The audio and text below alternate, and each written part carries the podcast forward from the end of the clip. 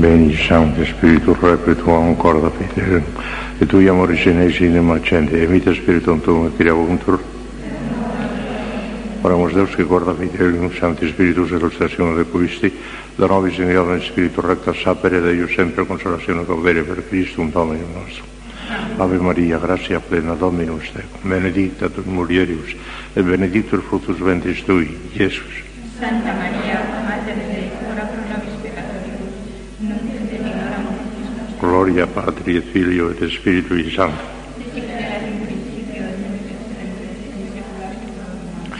Reina del Santísimo Rosario, San José, Santo Padre Domingo, Santa Teresa de Jesús. Bueno, pues después de haberles hablado del pecado en todas sus manifestaciones, mortal, venial, y las imperfecciones que aunque no son pecado nos llevan a él, pues ahora viene a- tenemos que hablar de los enemigos secundarios de nuestra alma y de nuestra santificación, que son los tres clásicos que nos enseña el catecismo, mundo, demonio y carne. Con el mundo de que les voy a hablar hoy un poquito, he estado dudando si saltarlo y pasar ya al segundo, porque a ustedes el mundo que, pero alguna cosita les puedo decir que pueda serles práctica, y está bien, me lo digo en una sola vez.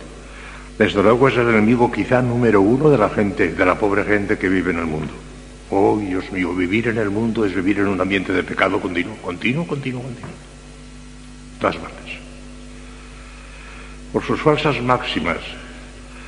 El mundo quiere el placer, la dicha, la diversión, sa- la salud, el vivir mucho tiempo, todo al revés de las, de las bienaventuranzas. Decirle al mundo bienaventurado los pobres, los que lloran, los que sufren. ¡Oh! ¿Está usted loco? No entiende esas cosas. Las máximas del mundo son completamente distintas, opuestas, diagonalmente, totalmente a las bienaventuranzas evangélicas. Y eso es lo que respira la gente del mundo continuamente, esas falsas máximas. Luego las burlas y los desprecios a la religión, todo lo que significa honradez, moralidad, una burla, un desprecio, tremendo. Es lo que se respira en el mundo. Placeres y diversiones, lo que interesa es divertirse, lo que interesa es pasarlo bien, lo que interesa es ganar dinero sea como sea, aunque sea robando, que nos da, pero adelante. Eso, es lo que- priva. Escándalos y malos ejemplos, miren, casi continuos, hasta el punto de que apenas se puede salir a la calle, abrir un periódico, contemplar un escaparate, oír una conversación sin que aparezca en toda su crudeza una incitación al pecado en alguna de sus formas. Con razón decía San Juan, San Juan Evangelista, que el mundo está como sumergido en el mal y bajo el poder de Satanás. El mundo todo está bajo el maligno. Primera de Juan 5.19. Y el divino maestro nos puso en guardia contra las seducciones del mundo. ¡Ay del mundo por sus escándalos! Anunciándonos el espantoso destino que aguarda a los escandalosos. Más le valdría que le colgasen al cuello una, una robera de molino y lo arregasen al mar. Pero estas cosas a nosotros no nos afectan. Gracias a Dios ustedes tienen la inmensa dicha de haberle dado al Señor una vocación que las aparta radicalmente y absolutamente del mundo. Aquí es muy difícil que entre el humo de Satanás. Alguna vez se puede infiltrar y ahora hablamos un poquito, pero es muy difícil. En el mundo, en cambio, lo único que hay es humo de Satanás, cada vez más. Terrible. Modo de combatirlo. Precisamente estoy llevándolos las gafas de lejos, me he dejado arriba fauces de cerca y no, no, no puedo ver lo que leo. Modo de combatir. El remedio más eficaz contra el mundo sería huir materialmente de él, lo que han hecho ustedes. Lo que ha hecho Dios en ustedes, mejor dicho. Pero como no todos los cristianos tienen vocación de cartujos o ermitaños, y la inmensa mayoría han de vivir en medio del mundo, sin renunciar, no obstante, a la perfección cristiana, que nos obliga también como cristianos, es preciso que adquieran el verdadero espíritu de Jesucristo, que es diametralmente opuesto al espíritu del mundo. Y les doy unas cuantas consejos que aquí no pegan, y que no decir más que leer los titulares, no el párrafo completo, los titulares. Primero, huida de las ocasiones peligrosas. ¿Cuántas ocasiones peligrosas mundanas tienen en la cláusula? Ninguna. Bendito sea Dios. Nunca se lo agradecerán bastante. Ocasiones peligrosas mundanas, ni una. Dentro de la clausura no. Hay alguna ocasión peligrosa por el mal ejemplo de unos a otros, podría ser. Pero en el sentido de malas ocasiones peligrosas que hay en el mundo, ni una. Nunca se lo agradecerán bastante Dios el hecho de haberles dado vocación de clausura.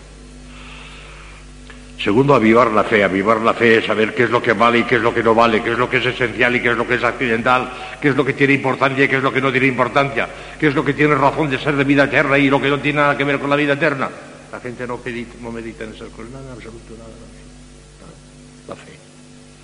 Si cada vez hay menos fe en el mundo.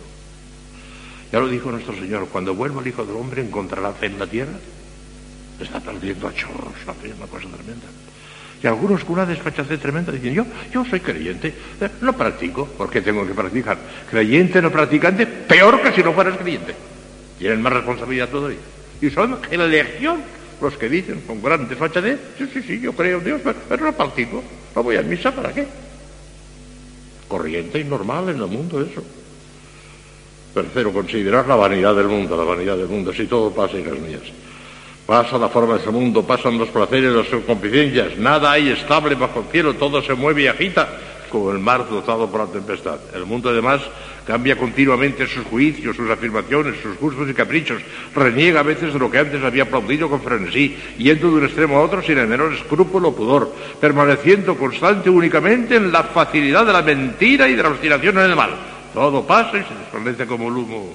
Únicamente Dios no se muda, como decía Santa Teresa. Y juntamente con Él permanecen para siempre su verdad, Veritas Domini Maret in Eternum, la verdad del Señor permanece para siempre, su palabra, Verbum autem Domini Maret in Eternum, primera de Pedro 1.25, su justicia, justicia ellos manet in seculum seculi, y el que cumple su divina voluntad, que autem faci voluntad en Dei, manet in Eternum, permanece para siempre. De todo esto no hay nada en el mundo. Últimamente, que les aconsejo a ellos, y con esto ya termino lo que les aconsejo a ellos, a ellos esto les viene muy bien, lo que les aconsejo aquí, pero a ustedes Pisotear el respeto humano. Parece mentira que se tenga respeto humano. Hay muchísima gente, uy, Dios mío, el respeto humano terrible. ¿Qué dirán de mí? ¿Qué dirán de mí? ¿Qué dirán si voy a mí, si voy a tal sitio? Nomás. Mis hermanas, son unas santitas, gracias a Dios, lograron en el pueblecito donde suelen pasar el verano, eh, ahora están allí, no están en Madrid, resulta que lograron que un hombre que llevaba muchos años que no se confesaba se confesase. Y por fin se confesó y fue a misa. Bueno, pero en adelante sabe usted que tiene usted que llevar una vida cristiana y tiene usted que ir a misa todos los domingos. No, ahora todos los domingos, si no he ido nunca, ¿qué dirá la gente si me veía a misa todos los domingos ahora? ¿De qué mentalidad? ¿De qué mentalidad? Así son. Ya digo, a ustedes no les afecta nada de esto, pero hay que tener un poquito de cuidado porque si Pablo VI dijo, y es verdad, que el humo de Satanás se infiltró dentro de la iglesia, a veces puede infiltrarse un poco de espíritu del mundo dentro de los conventos de clausura también. En los conventos de vida activa, que ya no se llaman ni conventos siquiera, son residencias o no sé cuántas cosas, pero convento ya no, ahí, ahí sí que se ha infiltrado el espíritu del mundo, en muchísimos de ellos una barbaridad, una barbaridad. Y aún en algunos conventos de clausura, en este gracias a Dios creo que no, pero en algunos conventos de clausura se ha infiltrado de tal manera por culpa, ante todo y sobre todo, de los que debían orientar y resulta que son desorientadores, que les han hecho un daño terrible. Hay algunos conventos de clausura que ya no son conventos de clausura. Por culpa sobre todo de los malos desorientadores. Han sido suficientemente bobas las monjas para dejarse engañar y se han engañado. Y como es tan cómodo, la comodidad es muy cómoda. La comodidad es muy cómoda. Dejar las austeridades, dejar las cosas duras, eso es muy cómodo. Eso enseguida se acostumbra uno a eso. Tengan cuidado. No, dejen, no se dejen influir de nadie. Les voy a dar algunas precauciones, nada más que algunas precauciones que se pueden tener en cuenta. Yo no he preguntado nada a ninguna religiosa y no sé nada de lo que pasa en esta casa, pero imagino porque, porque sé cómo funciona, gracias a Dios. Me imagino que ustedes no tienen televisión. Claro que no, ¿verdad? Estaría bonito. Hay conventos que tienen televisión. Y no solamente la tienen, sino que hay monjas que pasan horas, horas enteras ante el televisor. Que están al tanto de la última película, del último partido de fútbol, que se saben de memoria todo lo que hacen los socialistas, los comunistas y los anarquistas porque saben todo. Están al tanto de todo y viven de aquello. Una monja, una religiosa, porque en general no son monjas, son religiosas. Y saben ustedes que la palabra monja canónicamente se aplica únicamente a las de clausura. Únicamente ustedes son monjas. Las otras de vida activa son religiosas. Canónicamente es la palabra que les corresponde, es religiosas. Monjas son ustedes nada más. Os ya digo, alguna monja puede ser todavía, que, si hay algún convento de clausura que tienen televisión. Pero en los conventos de vida activa, las religiosas, en casi de todos, en casi todos. Y además viven de la televisión y no quieren renunciar y adelante. Y miren ustedes, el enemigo número uno que hace más daño en el mundo a la gente mundana es la televisión. Oh, los socialistas de ahora han hecho un daño terrible por una razón muy sencilla. Antiguamente, antes del movimiento nacional, antes de la guerra, lo que, lo que hacían era quemar iglesias, quemaron miles de iglesias en España, mataban sacerdotes y monjas, seis mil y pico de sacerdotes, no sé cuántas monjas, pero muchísimas también, once obispos, pero después se convencieron que matando obispos y sacerdotes y quemando iglesias no se consigue nada, porque después se vuelven a construir las iglesias, vuelven a meter otras monjas y se acabó. Ahora tiene otra táctica muchísimo más satánica, muchísimo peor. Vamos a poner la escuela laica, la LOCSE, vamos a poner la escuela laica, que sea poco menos que imposible la, asignatura de religión. ¿Saben cómo lo han puesto? La asignatura de religión es voluntaria, sí, sí, hasta en las escuelas públicas, las del Estado, hay asignatura de religión, pero es voluntaria, de tal manera que a la hora de la religión, ya los obispos han dicho, bueno, a la hora de la religión que pongan otra asignatura obligatoria y fin, que, que elijan ellos, que sea voluntaria. No, no, a la hora de la religión, recreo. De manera que el niño puede escoger entre la clase de religión o el recreo. Elegirá el recreo, naturalmente. Eh, eh, si son satánicos. No permiten que a la clase de religión se ponga otra clase distinta para que puedan escoger. No, no, el recreo. Para que los niños escojan el recreo. Claro, los padres les dirán, los padres cristianos les dirán, tú a la casa de religión. Pero irán o no irán, porque los niños hacen lo que les da la gana muchas veces y ya está. Eso por un lado. Después la televisión. La televisión está haciendo un daño terrible. Es de una inmoralidad terrible. Están escandalizados en Francia, en Italia, en, Norteamérica. No se consienten en Norteamérica ciertas cosas que se consienten en la televisión de España. Y han dicho, vamos a descristianizar al pueblo. Quemando iglesias no hacemos nada. Vamos a descristianizar al pueblo y ponen una televisión escandalosísima, malísima, que hace un daño tremendo. Porque la televisión se ha, inundado España entera de televisiones. Vayan ustedes a cualquier aldea, a cualquier poblado, que no son más que tres o cuatro casas, y la antena de televisión. Eso no falta. No comerán, pero la antena de televisión la tienen. Todo el mundo ve la televisión. Y hace un daño terribilísimo, terribilísimo la televisión. Y a muchas monjas las han desorientado. Monjas, los religiosos, las han desorientado por completo. ¿Qué espíritu de oración, de recogimiento, de austeridad se puede esperar de una monja, de una religiosa que ha estado varias horas mirando la televisión? Y habrá visto cosas horrorosas, porque es imposible abrir la televisión sin que se vean cosas horrorosas. Todos los días. Es la táctica de los socialistas, descristianizar a España de esa manera. No, no, si nosotros no atacamos a la religión, no, no, el que quiera ser religioso que lo sea, pero envenenando el ambiente. La televisión, el enemigo de la iglesia número uno en España la televisión y la LOXE. Ahora van a hacer la, la, escuela laica, laica que será la escuela anticatólica. Los niños escogerán el recreo, claro, lo van a escoger. Por amor de Dios, ni cuando hable el Papa. Porque algunos ellos dicen, no, tenemos televisión, pero no ponemos más que cuando habla el Papa. Por ahí se empieza. Cuando habla el Papa y después cuando, cuando no habla el Papa. No tengan nunca televisión. Si quieren regalarles los calle alguna televisión, digan, no, no, no, no, no, a nosotros no nos interesa, no. Yo no diré que, por ejemplo, la superior o los superiores que tengan, por ejemplo, un poco algún periódico, alguna cosa que oiga alguna radio para estar un poco al tanto de lo que pasa en el mundo, no me parece mal eso. Pero que cualquier monja esté al tanto de lo que pasa en el mundo por la radio, por la televisión, o por la periódica. Una monja con su aparatito de radio en la celda no lo consientan de ninguna manera. No tiene por qué saber lo que pasa en el mundo, déjenlo. Ya digo, la superior es otra cosa. Puede que el curso deba estar un poco al tanto de lo que pasa en el mundo para no estar en babia, para que, puedan auditar también a ustedes. Pero además no. El locutorio. En esta casa, gracias a Dios, funciona muy bien el locutorio. Ya sé que no aceptan a nadie. Cuidado con aceptar a gente que pueda desorientarles. Que han hundido muchos conventos, incluso de clausura, los malos consejeros. Hay que modernizarse, déjense ya de esas cosas antiguas. Hay que modernizarse.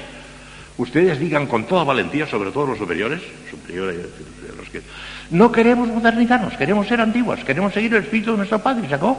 Y en esta casa no se habla más que de Dios o con Dios, y sacó. Ahí tiene usted el cartel, en el locutorio. Hablaba de Dios o con Dios, como nuestro Padre Santo Domingo. Y si no quiere hablar de Dios o con Dios, hasta el favor de marcharse, que no nos interesa, no venga por aquí, no nos interesa. Ya está, así con toda energía, con toda valentía.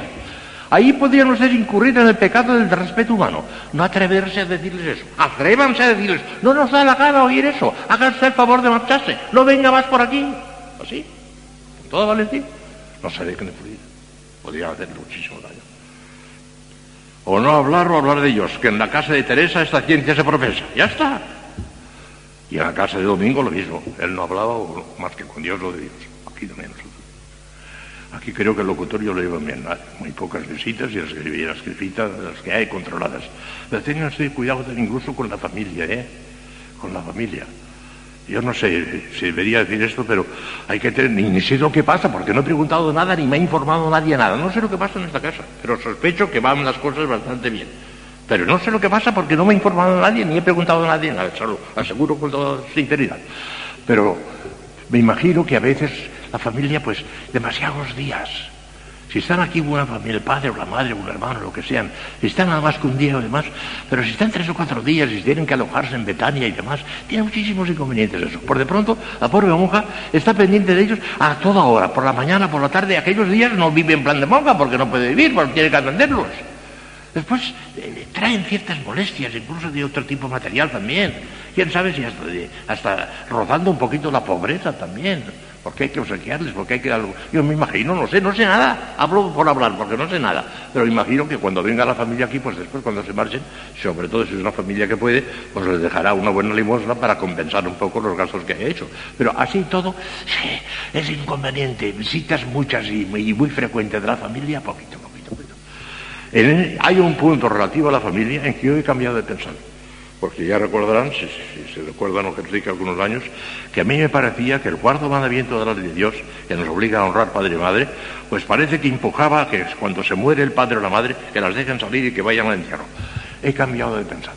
Me ha hecho cambiar de pensar la madre Orteca en este libro preciosísimo, el que más me gusta de los libros de la madre Orteca, sí a nuestros compromisos. Y ahí demuestra, lo demuestra de una manera colosal que no conviene que vayan al, entierro de los padres, no. Porque lejos de hacer bien, harán daño. Se harán daño ustedes mismos. Y harán daño a la familia también. Porque si fue una cosa dura el día en que ustedes se tuvieron que marchar de la familia, porque es una cosa dura, tener que dejar al padre y a la madre es una cosa dura, de las cosas duras que hemos tenido que hacer. Ah, pues ahora que quieren reproducirla otra vez.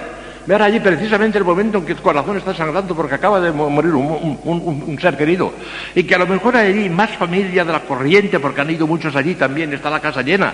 Y encima la monja, la monja vestida de, eh, qué sé yo, que parece que trae la muerte, la monja parece que trae la muerte consigo. Y además ella misma se desorienta y después, al cabo de tres o cuatro días, otra, vez la separación. Aquella amargura de tenerse separar, otra, otra vez a reproducirla. ¿Quién razón la madre de No, no conviene. Me parece que no salen, ¿verdad? Hacen bien. No les pese a rezar, a rezar, a rezar, a aplicarles sufragios, eso sí, pero no vayan, no vayan, dejen en paz. Que, que no solamente no harán bien, sino que harán daño. A ustedes, desde luego, un gran daño, porque se pondrán cada vez en contacto con la familia, porque volverá a reverdecer aquel amor que tenía la familia, porque se ponen en contacto con el mundo, quieran o no quieran, y porque después ya digo, y después el inconveniente de que otra vez la separación, otra vez a marcharse. Ya, ya se acabó. Nuestro Señor Jesucristo, que parece que dice algunas cosas un poco exageradas y no son exageradas, sabiéndolas interpretar está muy bien, el que ame a su padre o a su madre más que a mí no es digno de mí. ¿Entonces no podemos amar al padre y a la madre? Claro que sí. Pero ámale en la forma en que Cristo quiere que le ames. Con todo tu corazón y con toda tu alma. Pero rezando, sacrificándote por Él. Y nada más. Ya está. El corazón, sobre todo el corazón, para Cristo. Nada más que para Él. El padre y la madre, honrales con tu oración y con tu sacrificio. Pero metiéndote allí precisamente y sobre todo interviniendo en los asuntos de la familia.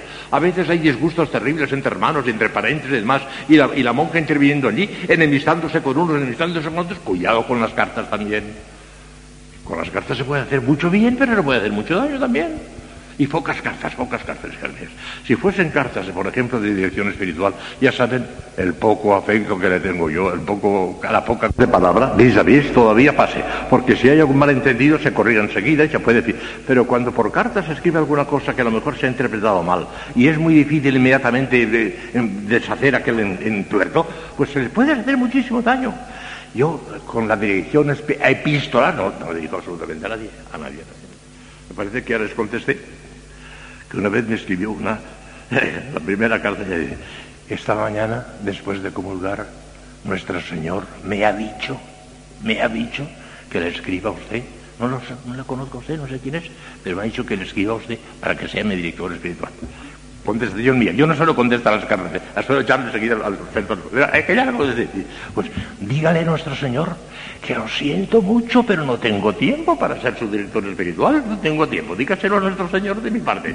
De manera que en la primera carta, amenazándome ya con una, con una visión de nuestro Señor, mandándome una cosa, entonces aquí quién será el director? Sería ella la directora, no yo. Fuera. Dígale que no tengo tiempo, que lo siento muchísimo. Ya está. Que lo siento mucho. Ya, ya no volví a escribir. Ya no a escribir. Claro, ¿cómo no vamos a escribir? Nuestro Señor, por lo visto, digo, chico, como no quiere, pues, pues no insistas. ya, no, ya, ya no me volví a escribir. Ah, cuidado con la dirección espiritual que se pierde mucho tiempo. A veces es útil.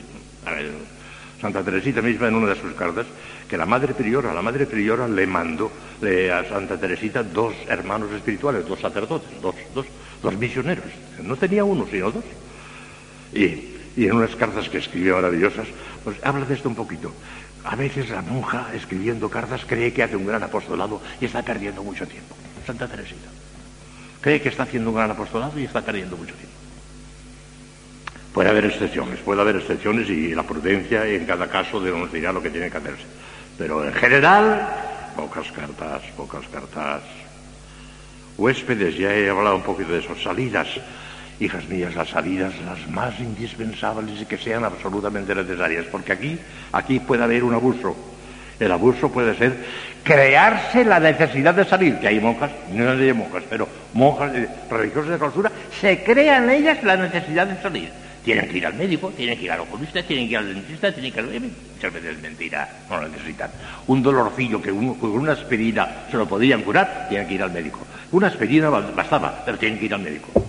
Se crean la necesidad de salir. Cuidado.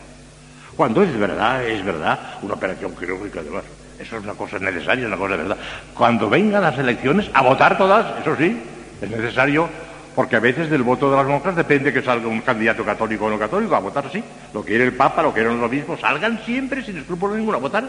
Y las que no estén escritas en el censo, escríbanse a votar todas. Eso es, eso es necesario.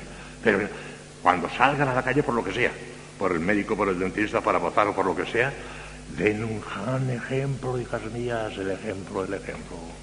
Que el mejor predicador es el ejemplo que pueden hacer muchísimo bien sin decir una sola palabra nada más que con el ejemplo, o pueden hacer muchísimo daño por su ligereza, por su superficialidad, por la falta de sentido común. Tengan cuidado, por amor de Dios. El buen ejemplo cuando salgan. Y, que salgan con disgusto, con, eh, con, ganas de volver enseguida a la clausura, a la clausura, a la clausura. En todo lo que se podría decir, casi se puede reducir a dos consejos. Primero, amar la clausura, enamorarse de la clausura, dar gracias incesantemente a Dios nuestro Señor por el don inmenso de haberos hecho mujer de clausura. Yo sé de algunos de ustedes que primero, eh, y lo sabe todo el mundo y eso que voy a decir no tiene importancia ninguna, las que han pertenecido antes a una vida activa y después han venido a la contemplativa, ellas son las que saben la enorme diferencia que hay de una vida a la otra, enorme, enorme, enorme. Es un don de Dios tremendo la vida, la vida de clausura, tremendo. La mayoría de ustedes no han pasado por ninguna orden activa, sino simplemente el Señor las metió aquí, que es un don de Dios inmenso, nunca salgará de la Santo.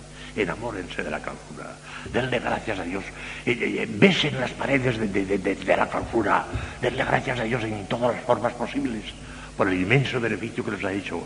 Miren, sobre la clausura, gracias a Dios, no tengo nada que insistir, porque tiene este, este libro maravilloso de sí a nuestros compromisos magníficos es el que más me gusta de la Madre Esperanza, el que de la Madre Ortega. Ah, más? Porque tanto que, hasta el estilo, porque aquí no hay ningún punto suspensivo ni ninguna admiración. Los demás, los demás libros están tan llenos de puntos suspensivos y admiraciones que cansan un poquito, ¿eh? Agobian un poquito, tanto suspensivo y tanto agobian como, como si a uno le agobia demasiado chismorroteo. Aquí no, aquí no, aquí no, no hay ninguno. Tanto yo me acuerdo que hace dos o tres años, o cuatro años, cuando lo leí por primera vez, dije, este libro no lo ha escrito la madre Ortega, no es estilo. Y una de las monjas que la conoció, y ya la conoció muy a fondo, me dijo, padre, se lo aseguro terminantemente, lo ha escrito ella, es de ella, es de ella. Pues es otro estilo, y me gusta mucho más este, este estilo que el otro, porque aquí no hay ningún punto de es, es una serenidad, un equilibrio, y habla de la clausura. Oh, qué cosas dice de la clausura. Fantásticas. Yo no sé si ya lo hacen. Como no he preguntado nada a nadie ni me ha orientado nadie nada sobre este capítulo, que estoy hablando por mi cuenta, a lo mejor les voy a decir ahora una cosa que ya la hacen ya. Pero si no la hacen, yo les aconsejaría que por lo menos una vez al año, por lo menos una vez al año, en el locutorio, digo, en el refectorio, donde sea, lean íntegramente el sí a nuestros compromisos. ¿Lo hacen ya? No, háganlo.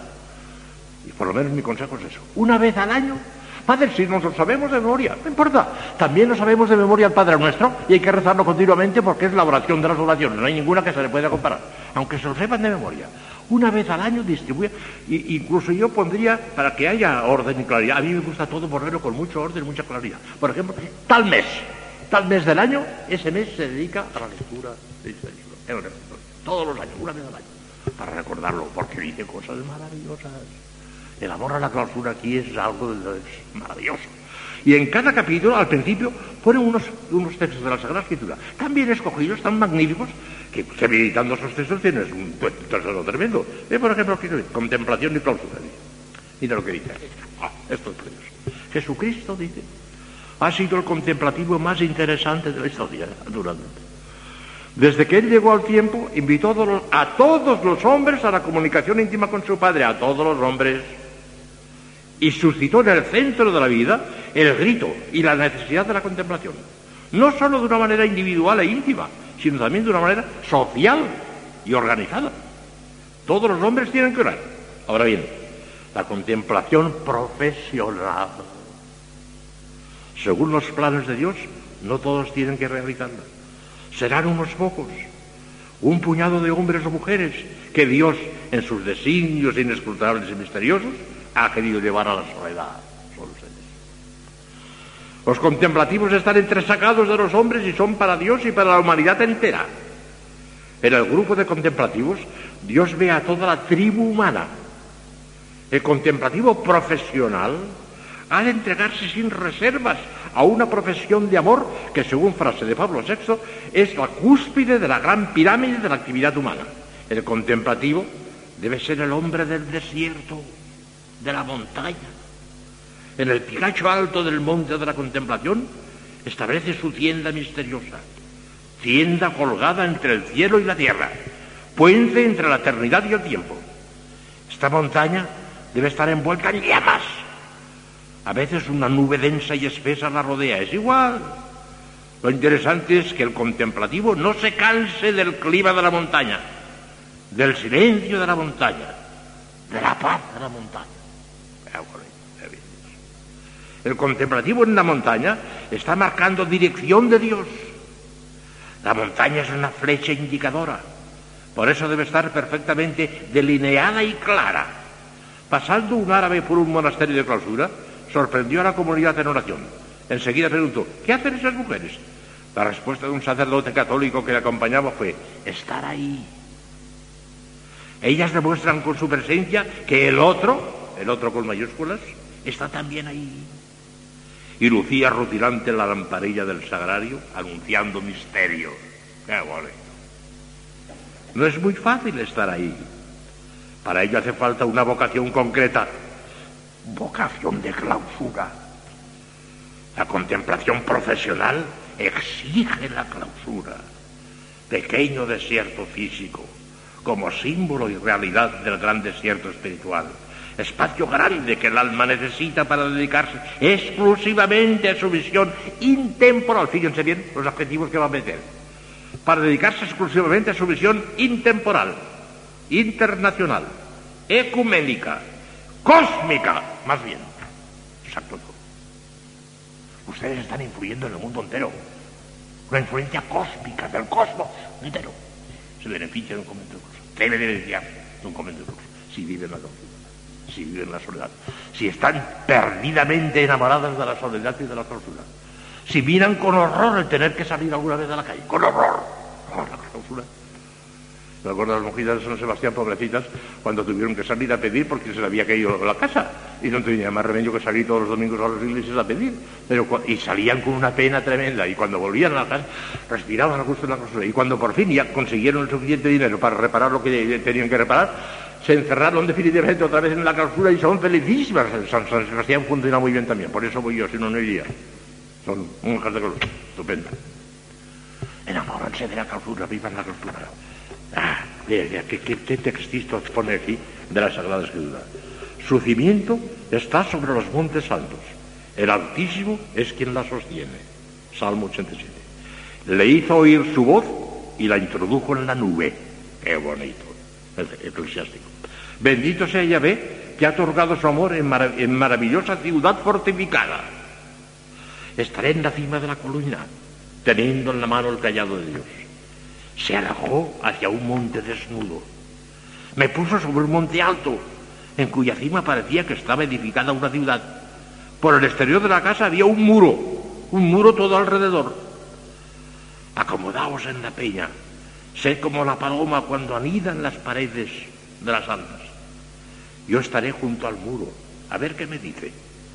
Luchad hoy por vuestros hermanos, clamando a Dios en oración, en silencio, en soledad. Sobre su vestidura talar estaba todo el pueblo. Su Dios es un Dios del mundo. Qué bonito, qué bonito, qué precioso. Tenemos una ciudad fortificada, Isaías. Él ha puesto para protegernos muro y antemural. Isaías 26.1. Mansión segura, tienda que no se arranca. No se conmoverán jamás sus estacas, ni se romperá ninguna de sus cuerdas. Isaías 33. Yo seré para ella muralla de fuego, y en su interior seré gloria. Zacarías 2.9. He buscado entre ellos un hombre que, repa que repasase el muro y se mantuviera en la brecha frente a mí en defensa del país. Yo estaré en pie en mi puesto, en pie sobre el muro, y quedaré observando a ver qué me dice. He aquí que yo te constituyo como ciudad fortificada, como columna de hierro, como muro de bronce. Van a luchar contra ti, mas no podrán vencerte, porque yo estoy contigo para librarte, dice Yahvé. Firme es tu morada. En la peña está puesto su libro, etcétera, etcétera, etcétera. Dios mío, lo que tienen ustedes que agradecerle a Dios por ser monjas de Dios. Yo ya lo he dicho muchas veces y sabe el Señor que digo la pura verdad, que soy fraile porque soy hombre, pero si fuera mujer sería monja de clausura, eso desde luego. eso con toda seguridad. También podría ser monje de clausura porque os da los cartucos y demás. Y le advierto que no sé, que no sé. Si tuviera ahora 20 años, tal como está el mundo, tal como están las órdenes religiosas, no lo sé. Si no me metería todavía cartuco. Porque hoy muchas veces las órdenes religiosas no funcionan. Casi ninguna no funciona. Pidan mucho por amor de Dios, pidan mucho. Ustedes tienen esa dicha enorme, estar en la clausura, de estar siempre en contacto con Dios nuestro Señor, de día y de noche, de día y de noche. Tiene un capítulo sobre la noche maravilloso. Leanlo, leanlo, vívanlo, adorenlo. La noche, la noche, la noche. La noche, no dejen jamás eso. Es, es un sacrificio que lo acabe. Ayer les causó una impresión tremenda a mucha gente que cuando les, estuve contando todo lo que hacen ustedes, pero háganlo de verdad, que sea de verdad por amor de Dios y pero con toda el alma, con toda el alma. Y hay un texto de la Sagrada Escritura, lo pone aquí también, y si hay alguno que, que, que, que, que cobarde, que haga el favor de marcharse, que no perturbe a los demás. Aquí tiene que ver almas valientes, almas que, que, que no tengan que resignarse a la clausura, sino que la deseen con toda su alma, que tengan una, una ambición tremenda de clausura. Vivan la clausura, es un tesoro inmenso de Dios. Y mira por dónde, hablando del mundo, hemos terminado hablando de la clausura. No, me parece que hemos terminado. Mañana les empezaré a hablar al demonio, le dedicaré, porque no es porque lo merezca, sino porque lo merecemos nosotros, le dedicaré, lo menos, le dedicaré por lo menos dos días.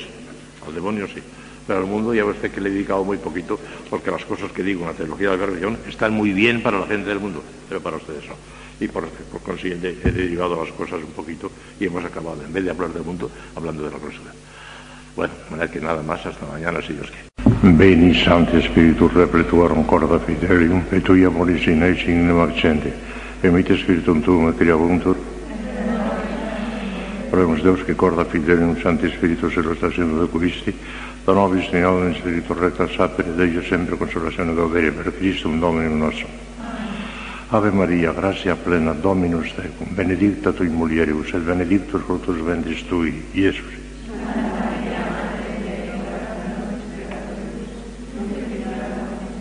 Gloria Patri et Filio et Spiritus Sancto. Reina del Santísimo Rosario, San José, Santo Padre Domingo, Santa Teresa de Jesús. Bueno,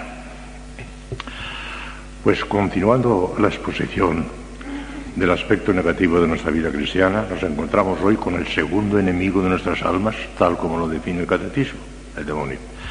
Y hay muchas cosas que decir. Parece que es un tema negativo y es muy positivo. Saldrán cosas muy prácticas y muy provechosas para todos nosotros. Por de pronto doy por supuesto todo lo de la teología dogmática, existencia del demonio, que es dogma de fe. Uno de los grandes triunfos que ha obtenido el demonio es hacer pensar a mucha gente que no existe. Ah, el demonio no existe. Vaya, sí existe. Dogma de fe. Existe. Y tiene un poder enorme, tiene una inteligencia genial.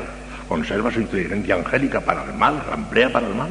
Y tiene un poder tan enorme que si el Señor le diese cuerda suelta nos aplastaría a todos, pero no la deja. Es terrible terrible el demonio, pero está muy atado. No tengan miedo que le podemos nosotros también atar.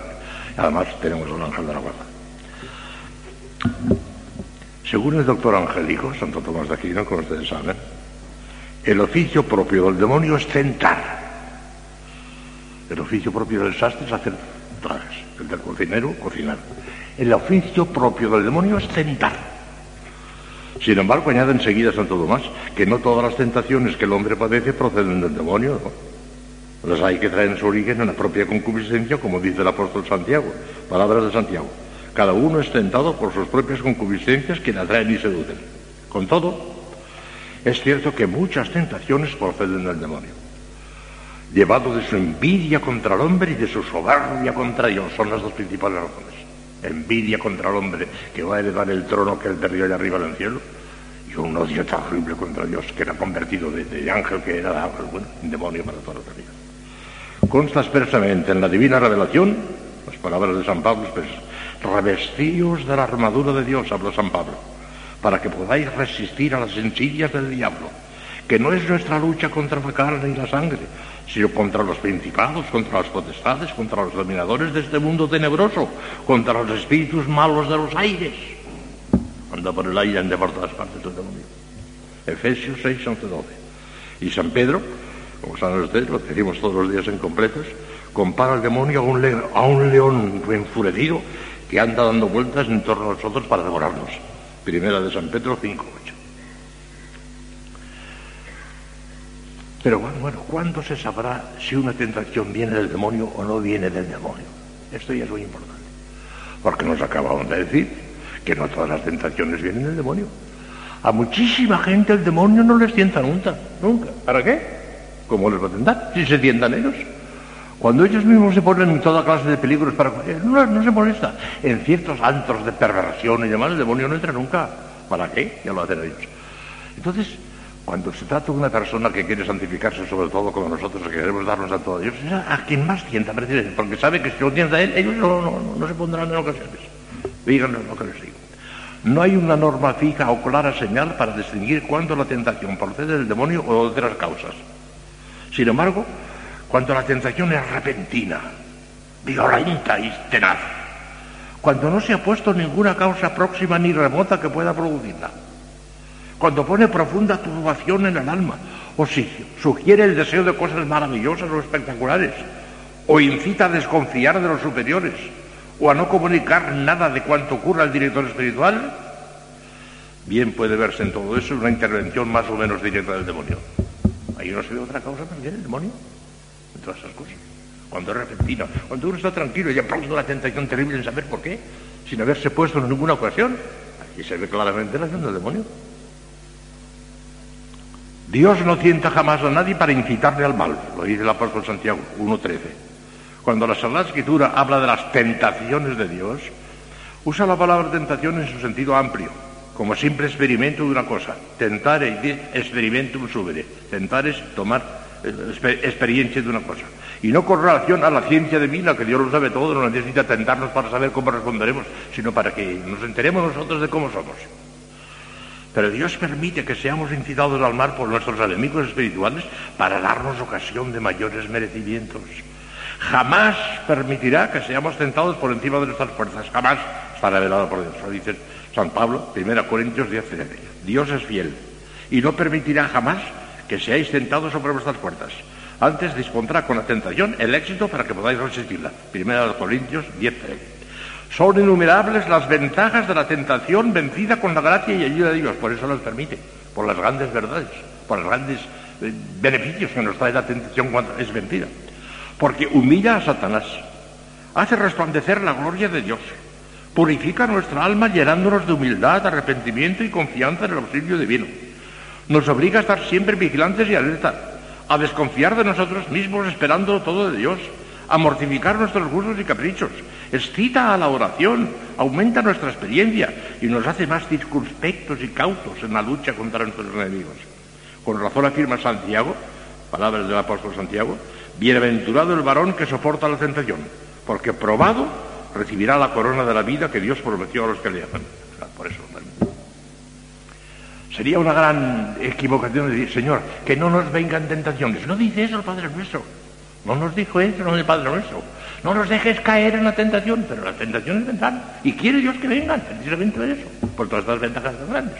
Ya nos dará Él la gracia para vencer. Ahora veremos de qué manera, cómo hay que luchar contra la tentación.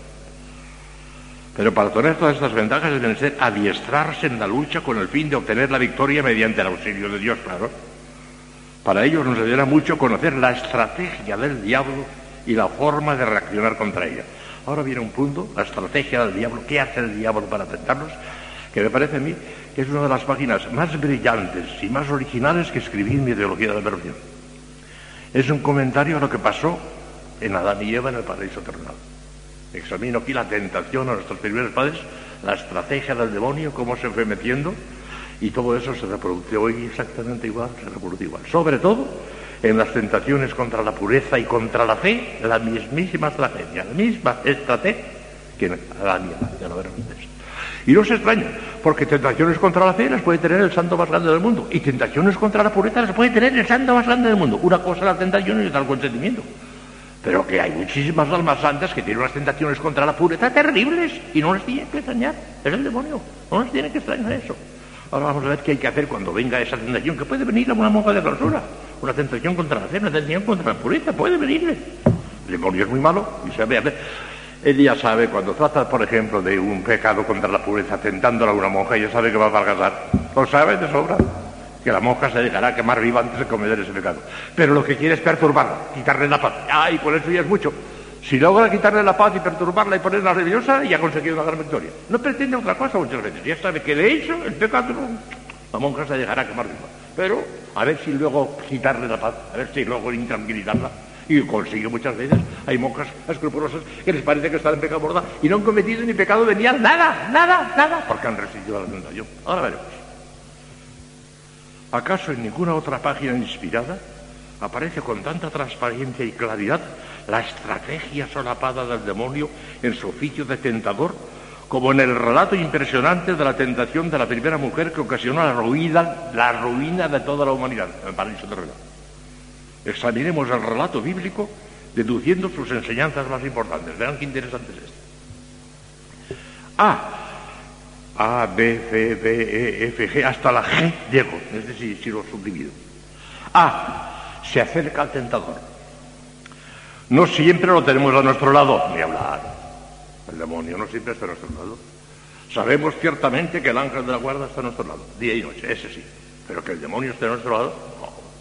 Está cuando viene a tentarnos o cuando quiere estar. Pero siempre, efectivamente, día y noche, digo yo aquí, algunos santos padres y teólogos creen que al lado del ángel de la guarda, deputado por Dios para nuestro bien, tenemos todos un demonio designado por Satanás para tentarnos y empujarnos al mal. Pero esta suposición no puede apoyarse en ningún texto de la Sagrada Escritura del todo claro e indiscutible. Parece más probable que la presencia del demonio junto a nosotros no es permanente y continua, sino circunscrita a los momentos de la tentación. Esto parece desprenderse de ciertos relatos bíblicos, sobre todo de las tentaciones del Señor en el desierto, se atrevió a tentar a nuestro Señor el demonio. las tentaciones del Señor en el desierto, terminadas las cuales dice expresamente el Sagrado Texto que el demonio se retiró de él por cierto tiempo. Diabolus recesita piro usca tempus. Luego, no está siempre continuamente eso, alguna que debe cuando viene tentados. Pero aunque a veces se aleje de nosotros, lo cierto es que otras muchas veces el demonio nos tienta. Y aunque en ciertas ocasiones se lanza repentinamente al ataque sin previa preparación, con el fin de sorprender al alma, otras muchas, sin embargo, se insinúa cautelosamente, no proponiendo enseguida el objeto de la tentación, sino entablando diálogo con el alma. Van ustedes a ver ahora. B. Primera insinuación. Con que os ha mandado Dios que no comáis del árbol todos del paraíso, lo primero que le pregunto a Eva. El demonio todavía no tienta, pero ya lleva la conversación al terreno que le conviene. Su táctica continúa siendo la misma hoy como siempre. A personas particularmente inclinadas a la sensualidad o a las dudas contra la fe, les planteará en términos generales y sin, y sin incitarles todavía al mal el problema de la religión o de la pureza. ¿De verdad que Dios exige el sometimiento ciego de nuestra inteligencia a las verdades de la fe? ¿O la unímoda inmolación nuestros instintos más naturales? ¿Será verdad eso o será un poco de exageración? Se insinúa. La respuesta del alma. Si el alma, al advertir que el simple planteamiento del problema representa para ella un peligro, se niega a dialogar con el atentador, derivando, por ejemplo, el pensamiento e imaginación a otros asuntos completamente distintos, la tentación queda estrangulada en su misma preparación y la victoria obtenida es tan fácil como rotunda. El tentador se retira avergonzado ante el olímpico desprecio. Pero si el alma imprudentemente acepta el diálogo con el tentador, se expone a grandísimo peligro de sucumbir. Hay que resistir el acto, sin esperar un instante. Imagínense ustedes cuando vamos a clavar un clavo en la pared. No, aquí no, hay piedra. Tampoco, aquí hay piedra. No, hay piedra. Por fin, aquí entra un poquito. Hasta adentro. Si le damos un poquitín de paso, hasta adentro. Hay que poner piedra enseguida. En acto, piedra. En acto. ¿Cómo? Ahora les diré algunas, eh, algunas estrategias para poner esa piedra en el acto. Tratar, tratar inmediatamente de poner a la imaginación en contacto con otra cosa completamente distinta. Porque cerrando los ojos, apretándose, por siendo nervioso no se consigue nada. Si con eso no se consigue nada, no hay que ponerse nervioso. Pero hay que darle pábulo a la imaginación de tal manera que se, que se desvíe en absoluto de la tentación. Por ejemplo, vamos a repasar el mapa de España. Galicia 4, Coruña, Lugo, Orense y Pontevedra, Asturias 1, Oviedo, Galicia, y, van, y cuando lleguen a Málaga, la tentación está en las Islas Canarias. No sé si, claro. O las de Corea o las de China, pues no sé. ¿En cuántos pueblos de España he estado yo visitando? Pues me acuerdo que estuve en tal pueblo, en tal pueblo, en tal pueblo, en tal pueblo, en tal pueblo. Cuando lleguen al 10 o al 11, la tentación ya lo la tabla de multiplicar, 2 por 2, 4, 2 por 3, 6, 2 por 4, 8. Y cuando llega al 16, la tentación no existe. Ven ustedes, hay que darle pábulo inmediatamente a la imaginación para que se aparezca. Porque poniéndose nerviosa y cerrando los ojos y diciendo, no, no, no, no quiero, no quiero, no quiero, no, no hacer nada con eso. Porque ponerte nerviosa. Hay que darle pábulo a la imaginación para que desaparezca la tentación. Eso es importantísimo. Pero en el acto, ¿eh? Piedra en el acto. O cualquiera de estos procedimientos en el acto. Sin dialogar ni un instante. Porque si dialogan Vean lo que pasó. Y respondió la mujer a la serpiente, del fruto de los árboles del paraíso comemos, pero del fruto del que está en medio del paraíso nos ha dicho Dios, no comáis de él, ni lo toquéis siquiera, no vayáis a morir. El alma se da cuenta de que Dios le prohíbe terminantemente realizar aquella acción. Entretenerse en aquella duda, fomentar aquel pensamiento o alimentar aquel deseo. No quiere desobedecer a Dios, pero está perdiendo el tiempo recordando que no debe hacer eso. No pierda tiempo ni para recordar que no debe hacerlo. ¿Cuánto más sencillo sería no llegar siquiera a tener que recordar esos deberes morales, estrangulando la tentación en sus comienzos y no molestándose siquiera en ponderar las razones por las que debe hacerlo así? Ni siquiera ponderar las razones. Estoy en el acto, piedra. O en el acto cualquiera de esas cosas que dicho. Está en el acto, sin dialogar. Sigue, proposición directa del pecado. El alma ha cedido terreno al enemigo y éste cobra fuerzas y audacia para intentar directamente el asalto. Y dijo la serpiente a la mujer, de ninguna manera moriréis. Es que Dios sabe muy bien que el día que comáis de ese árbol se abrirán vuestros ojos y seréis semejantes a Dios, conocedores del bien y del mal. Aquí ya está la tentación. Ya no es una insinuación, ya está la tentación. Comed, bobos. Ah, si precisamente van a ser mucho más grandes. El demonio presenta un panorama deslumbrador. Detrás del pecado, ahora ya no dice, vas a ser como Dios. Eso ya no lo dije, eso lo dijo una vez y ya lo puede repetir. Ah, pero presenta un panorama deslumbrador. Detrás del pecado se oculta una inefable felicidad. Ya no sugiere al alma el pensamiento de que será como Dios. Esa utopía solo pudo presentarla una vez. Pero le dice que será feliz si se entrega una vez más al pecado. En todo caso, añade, Dios es infinitamente misericordioso y te perdonará fácilmente. Claro que una vez Oh, goza una vez más del fruto prohibido. Nada malo te sucederá. ¿No tienes experiencia otras veces? ¿Cuándo gozas? ¿Y qué fácil es salir del pecado por el inmediato arrepentimiento? Pecas, te confiesas, aquí no ha pasado nada. Eso es lo que les dice la gente del mundo y quizá también alguna moja cuando esté turbada. Después te confiesas y aquí no ha pasado nada. Si el alma abre sus oídos a estas insinuaciones diabólicas, está perdida. En absoluto está todavía tiempo de retroceder. La voluntad no ha dado todavía su consentimiento. Pero si no cortan el acto y con energía, está en gravísimo peligro de sucumbir. Sus fuerzas se van debilitando, las gracias de Dios son menos intensas y el pecado se le presenta cada vez más sugestivo y fascinador. Para la gente del mundo esto es apiedrado. Sí, la vacilación. Escuchemos el relato bíblico. Vio pues la mujer que el árbol era bueno para comerse hermoso a la vista y deseable para alcanzar la sabiduría. Ya sucumbido. El alma empieza a vacilar y a turbarse profundamente. El corazón late con violencia dentro del pecho. Un extraño nerviosismo se apodera de todo su ser. No quisiera ofender a Dios, pero por otra parte es tan, tan seductor el panorama que se le pone delante. Sentarle una lucha demasiado violenta para que pueda prolongarse mucho tiempo. Si el alma en un supremo esfuerzo y bajo la influencia de una gracia eficaz de la que se ha hecho indigna por su imprudencia, se decide permanecer fiel a su deber, quedará fundamentalmente vencedora todavía, porque todavía no ha dado su consentimiento, pero con sus fuerzas maltrechas y con un pecado venial por lo menos en su conciencia, por la negligencia, por el semiconsentimiento, por la vacilación ante el mal, por lo menos, por lo menos pecado venial pero las más de las veces dará el paso hacia el abismo definitivo. Sigamos. Y cogió de su fruto y comió. Y yo también de él a su marido, que también comió. El alma ha sucumbido plenamente. Ha cometido el pecado. Y muchas veces por el escándalo y la complicidad lo hace también cometer a otros. Una catástrofe. Porque fue cediendo terreno poquito a poquito. la desilusión. Cuán distinto encuentra la pobre alma el pecado de cómo se lo había pintado la sugestión diabólica.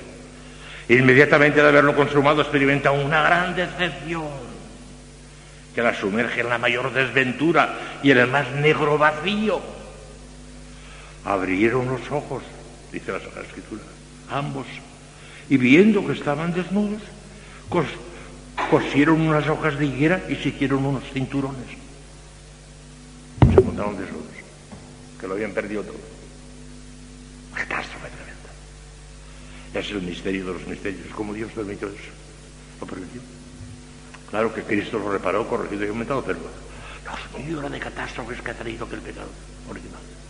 Toda arranca de ahí. La pobre alma se da cuenta de que lo ha perdido todo.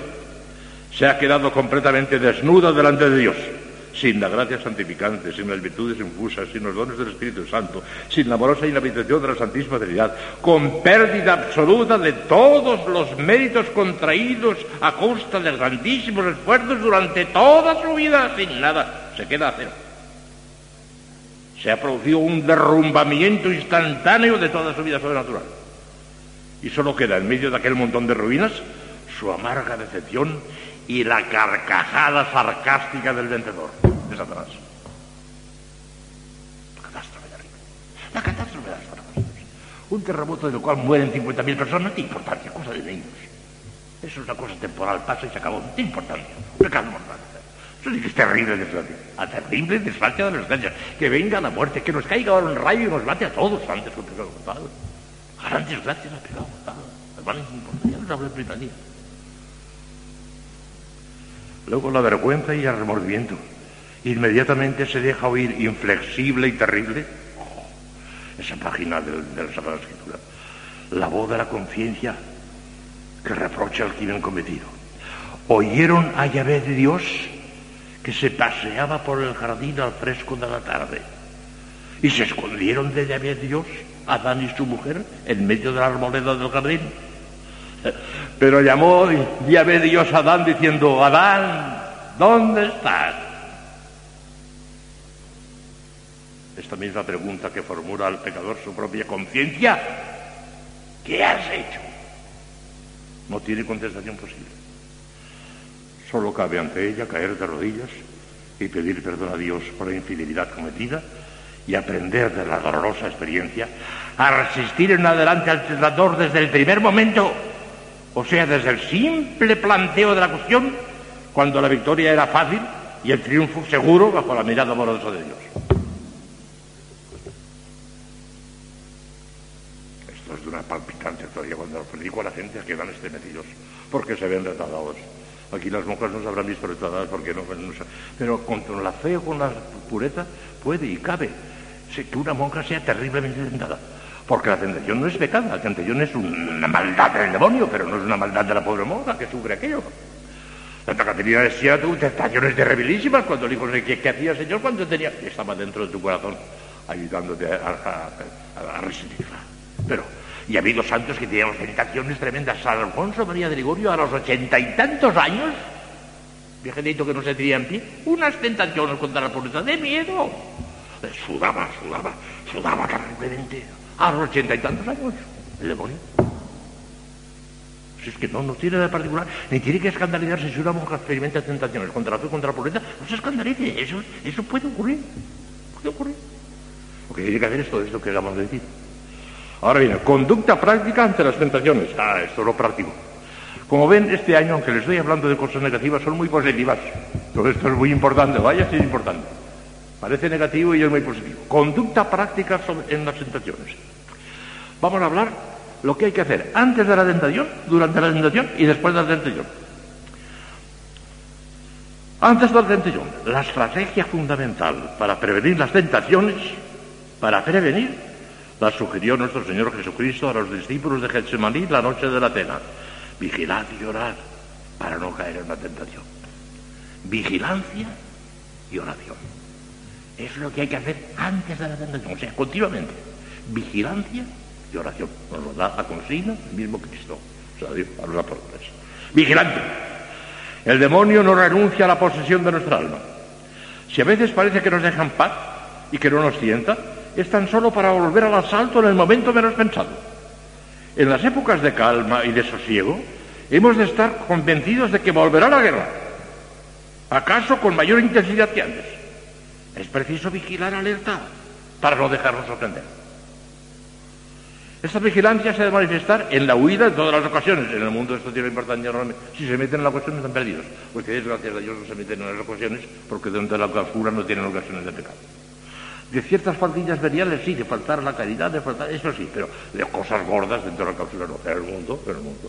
Meterse en las ocasiones peligrosas y están perdidos en la previsión de asaltos inesperados, en el dominio de nosotros mismos, particularmente del sentido de la vista y de la imaginación, en el examen preventivo, en la frecuente renovación del propósito firme de nunca más pecar, en combatir la ociosidad que es la madre de todos los vicios y en otras cosas semejantes.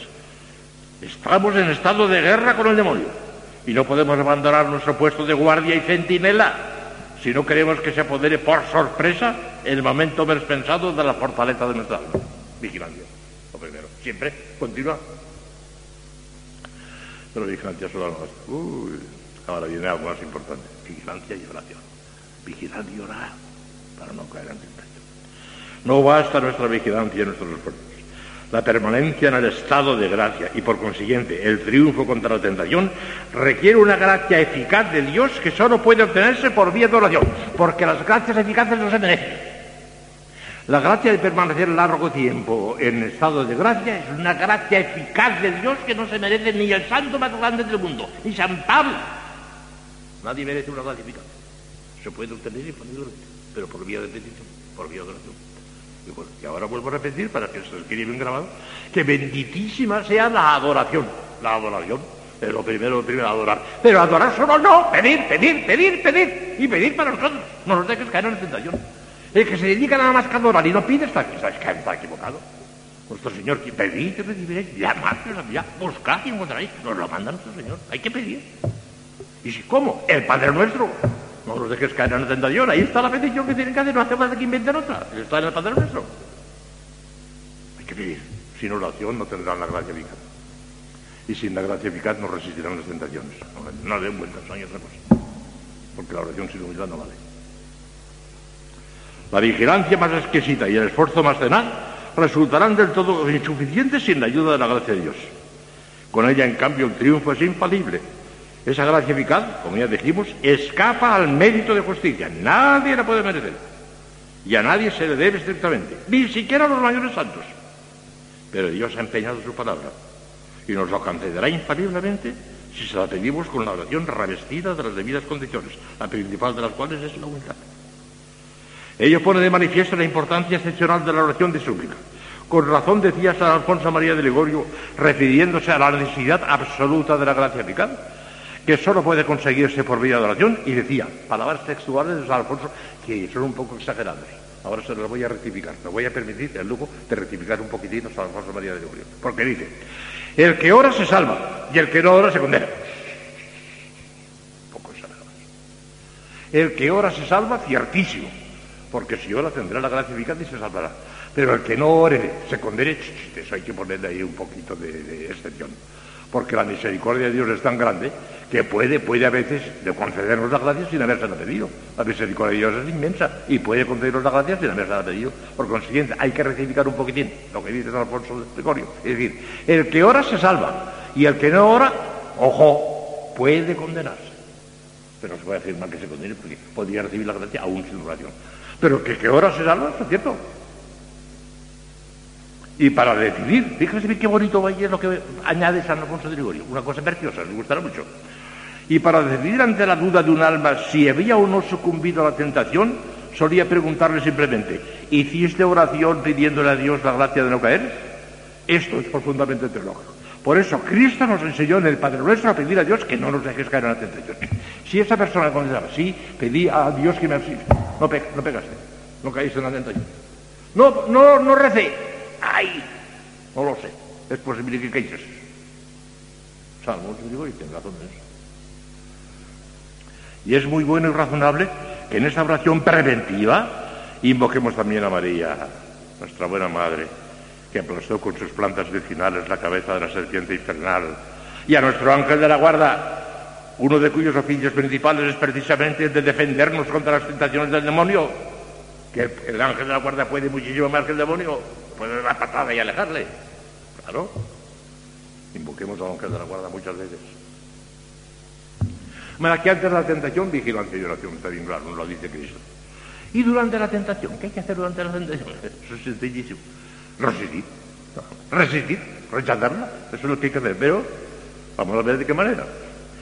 Resistencia. Unas veces conviene la resistencia directa.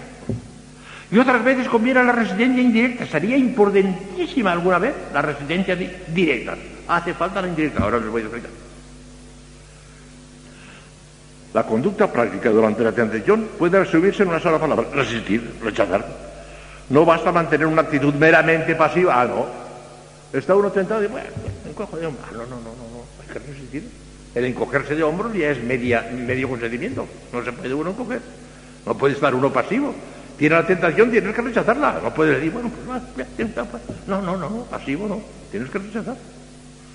Sino que es merecer una resistencia positiva. Pero esta resistencia positiva puede ser directa o indirecta. Y a veces conviene la directa y a veces la indirecta. Van ustedes a ver ahora. Resistencia directa es la que se enfrenta con la tentación misma y la supera haciendo precisamente lo contrario de lo que nos sugiere. Por ejemplo, empezar a hablar bien de una persona cuando nos sentíamos tentados a criticarla. Dar una limosna espléndida cuando la tacañería trataba de cerrarnos la mano para dar una limosna pequeña. Prolongar la oración cuando el enemigo nos sugiere acortarla o suprimirla. Hacer un acto de pública manifestación de fe cuando el respeto humano trataba de atemorizarnos. Esta resistencia directa conviene emplearla en toda clase de tentaciones, a excepción de las que se refieren a la fe y a la pureza. A la fe y a la pureza la directa no conviene, no conviene. Sería aumentarla todavía más la tentación. No, no, no, no. La resistencia indirecta es la que no se enfrenta con la tentación, sino que se aparta de ella, distrayendo la mente a otro objeto completamente distinto a lo que les he dicho antes aquellos ejercicios para distraer la mente, para distraer la Está particularmente indicada en las tentaciones contra la fe y la, pureza, en las que no conviene la lucha directa, que quizá aumentaría la tentación por lo peligroso y resbaladizo de la materia. Lo mejor es, en estos casos, practicar rápida y enérgicamente, pero también con gran serenidad y calma. Serenidad y calma, no ponerse nervioso nunca.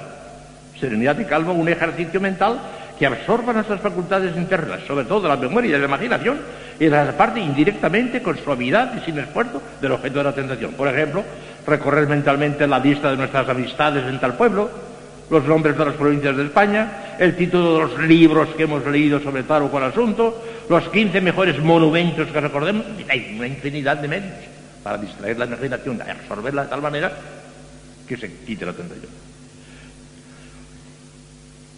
Son variadísimos los procedimientos que podemos emplear para esta clase de resistencia indirecta que dan la práctica positivos y excelentes resultados, sobre todo si se la practica en el momento mismo de comenzar la tentación y antes de permitir que eche raíces en el alma. A veces la tentación no desaparece enseguida. El demonio vuelve a la carga una y otra vez con incansable tenacidad y pertinacia. No hay que desanimarse por ello jamás. Esa existencia diabólica es la mejor prueba de que el alma no se convida a la tentación. Repita su repulso una y mil veces, si es preciso, con gran serenidad, con calma, con paz, evitando cuidadosamente el nerviosismo y la turbación, que acaso sea lo único que intenta el demonio, el nerviosismo y la turbación. Cada nuevo asalto rechazado es un nuevo mérito contraído ante Dios y un nuevo fortalecimiento del alma. Lejos de enflaquecerse el alma con estos asaltos continuos rechazados, adquiere nuevas fuerzas y energía. El demonio, viendo su pérdida, acabará por dejarnos en paz. Sobre todo si advierte que ni siquiera logra turbar la paz de nuestro espíritu, que acaso era la única finalidad intentada en él, por eso reiterados los asaltos. Conviene siempre, sobre todo si se trata de tentaciones muy tenaces y repetidas, manifestar lo que nos pasa al director espiritual, el Señor o el confesor. El Señor suele recompensar con nuevos y poderosos auxilios ese acto de humildad y sencillez del que trata de apartarnos del demonio. Por eso hemos de tener la valentía y el coraje de manifestarle sin rodeos, sobre todo cuando nos sintamos fuertemente inclinados a callarlo, mala cosa. No olvidemos que, como enseñan los maestros de la vida espiritual, tentación declarada es ya tentación medio vendida. No es necesario, porque como la tentación no es pecado, no es necesario decírselo al confesor. Pero es un auxilio que les puede venir también de parte del confesor para tranquilizarlas, para sosegarlas. Está bien, pero necesario no, porque la tentación no es pecado, no es obligación de confesarlo. Por terrible que haya sido la tentación, si no han sucumbido, no tienen obligación de confesar, porque no ha sido pecado. Y después de la tentación, viene lo último ya, después de la tentación. No pueden haber ocurrido más que tres cosas, y nada más que tres que hemos caído, que no hemos caído, aunque la cosa esté dudosa. A ver qué se hace en cada caso. Si hemos, vencido, hemos vencido por la gracia eficaz de Dios. Gracias, Señor. Sígueme ayudando. Una oración de acción de gracias porque nos ha ayudado el Señor. Si no hubiéramos vencido, así era. Si hemos caído, un arrepentimiento profundísimo, un arrepentimiento profundísimo que llega a lo más hondo del alma, y, si hubiese sido un pecado grave, entonces no basta el arrepentimiento porque es difícil que lo hagamos bien al, sacramento de la penitencia enseguida, arrepentimiento y se acabó y escarmentar para otra vez. De que si no hemos caído, gracias Señor por todo sitio. Si hemos caído, perdón Señor que soy miserable. Y no me tiene que extrañar que el miserable sea miserable, que el pecador sea pecado y que eso no tiene que extrañar. Como decía el otro día San Francisco de Y en fin, si está la cosa dudosa, que eso es lo que puede ocurrir una monja sobre todo, ay, ay, que no estoy segura si consentí, si no consentí, estoy no segura. Si no está segura que consintió, consentió, no consintió. Porque el pecado mortal es una cosa tan clara, tiene que ser una advertencia tan clara, un consentimiento tan perfecto, que si hay duda no hubo consentimiento perfecto. Porque si yo tengo un vaso de agua aquí y no sé si me lo bebí o no bebí, entonces tengo dudas, es que no me lo bebí. Porque para acceder, a, eh, si lo hubiera bebido, tendría la seguridad absoluta que cogí el vaso y que me lo bebí. Si se tiene duda, no se ha consentido. Porque el pecado mortal es una cosa seriamente ah, conocida, advertida y consentida. Si hay duda, no hay pecado mortal. Lo que pasa es una cosa, que conviene siempre, eso sí, conviene siempre, antes de comulgar, hacer un acto de contrición, porque eso siempre viene, aunque tengamos la conciencia de todo tranquila, siempre viene un acto de contrición, pero comulgarse nada. Y si ya al confesor padre que tengo duda comulgar, lo cuántas veces he dicho, bajo mi responsabilidad delante de Dios, yo le daré cuenta a Dios nuestro Señor a comulgar sin confesar. No le voy a dar la solución, le voy a dar la bendición, pero no la solución, a comulgar. Hágase un acto de contrición y a comulgar. Cuando se tiene duda no se consiente, y esto puede ser un gran alivio para muchas almas que las dudas las, atemorizan y las tienen, terriblemente intranquilas. Si tienen dudas, no consiguieron. Cuando se consiente gravemente en pecado mortal, no, se tiene duda, se tiene claridad absoluta. Puede haber duda en el pecado venial, pero eso no tiene por qué tampoco intranquilizarlas tanto. En el pecado venial se puede haber un poco de duda, sí, porque... Pero en el mortal, como se, tenga duda, no ha habido pecado mortal. Sobre todo en personas, ustedes, porque hay que ver en cuenta. ¿Qué hay que hacer en caso de, dudar? Primero, voy a leer lo que pongo. Si quedamos con dudas sobre si hemos o no consentido, no nos examinemos minuciosamente y con angustia, porque tamaña imprudencia provocaría otra vez la tentación y aumentaría el peligro. Dejemos pasar un cierto tiempo, y cuando estemos de todo tranquilos, el testimonio de la propia conciencia nos dirá con suficiente claridad si hemos caído o no. En todo caso, conviene hacer un acto de perfecta contrición y manifestar al confesor, llegada la hora, llegada la hora, sin necesidad de, adelantar la confesión. Llegada la hora, lo ocurrido en la forma que esté en nuestra conciencia o mejor en la presencia de Dios y se acabó y tranquilos. Suponiendo que se trate de un alma, ya termino aquí, suponiendo que se trate de un alma de comunión diaria, ¿podría seguir comulgando hasta el día habitual de la confesión con duda de si consintió o no consintió una determinada tentación? Escuchen que esto es muy interesante para ustedes, esto sí que es práctico para ustedes. No se puede dar una contestación categórica y universal aplicable a todas las almas y a todos los casos posibles. El confesor juzgará teniendo en cuenta el temperamento y las disposiciones habituales del penitente y aplicando el principio moral de la presunción. Si es alma habitualmente decidida a morir antes que pecar, y por otra parte es propensa a escrúpulos, deberá mandarle comulgar despreciando esas dudas y evitándose hacer un previo acto de concepción por lo que pudiera ser a comulgar si se trata en cambio de un alma que suele pecar fácilmente el pecado mortal, que le importa muy poco cometer un pecado mortal, que tiene una conciencia ancha, manga ancha y sin escrúpulos, la presunción está en contra de ellas. En caso de duda, casi seguro que ha caído, porque es lo que suele hacer ordinariamente. En cambio, en la religiosa, en la persona que trata de santificarse, como lo que suele hacer ordinariamente y no conseguir, es que no conseguir según de quién se trate, el confesor tiene que tener prudencia y decir que sí o decir que no. A las monjas les digo, sea, a comulgar. Si tiene duda, no ha cometido este pecado mortal, a comulgar. El pensamiento en uno y otro caso debe atenerse con un... Eh, el penitente, en uno y otro caso, debe atenerse con humildad a lo que le manifiesta el confesor o director espiritual y obedecer sencillamente sin contradecirle o discutir con él. Esto es que yo creo que, vuelvo a repetir, que estas cosas parecen negativas y son muy positivas. Hacen mucho bien, me parecen. Mañana seguiremos con el demonio, que hay muchas cosas, porque además de la tentación viene la obsesión diabólica, que rara, ocurre alguna vez, pero alguna vez ocurre, sobre todo en santos, en personas muy adelantadas. El demonio no se contenta con la tentación porque con eso no consigue nada. Y llega hasta la obsesión, que es muchísimo más fuerte. Mañana les hablaré un poquito. Y finalmente hay otra tercera cosa que probablemente la saltaré porque esa sí que no, no es práctica, no es de actualidad, la posesión diabólica. Les hablaré un poquito, porque se dio algún caso de posesión diabólica incluso en algún santo. Ya verán por qué, pero eso lo saltaré muy rápidamente porque no es frecuente eso. La obsesión en algunas almas muy avanzadas, de soledad, en personas corrientes y normales, menos que normales como somos nosotros, la obsesión no es en soledad. El, demonio se contenta con la tentación y muchas veces ya sabe que no, no hemos de consentir, pero lo que quiere es perturbarnos y quitarnos la paz, como ella.